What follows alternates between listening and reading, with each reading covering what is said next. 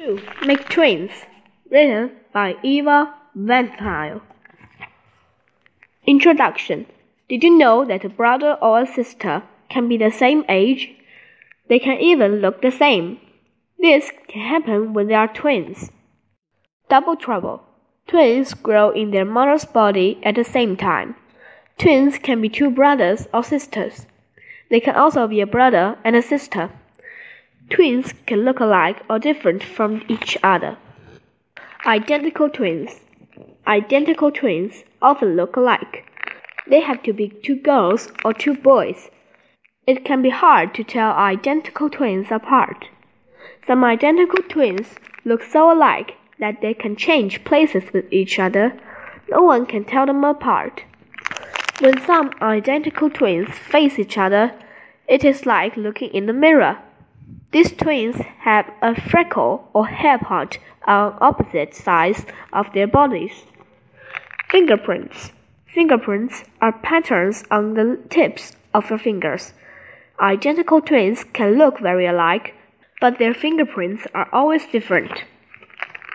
Identical twins may like the same things and act the same way, when they can also like different things and act in different ways.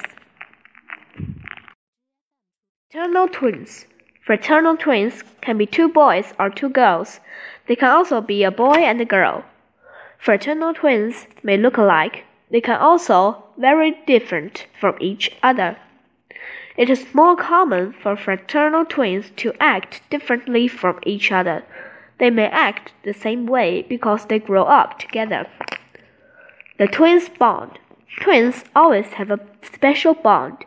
The bond may form because they are carried in mother's body together. Twins like to be near each other after they are born. They may make up words to talk with each other. Twins Day. Each summer, many twins travel to Twinsburg, Ohio.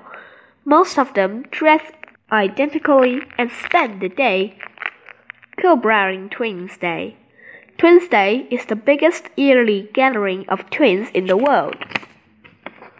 Awesome twosomes.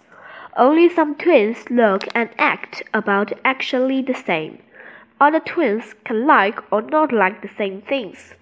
Some twins look and act very different. Twins are not the same person who split in two. Each twin is one of a kind.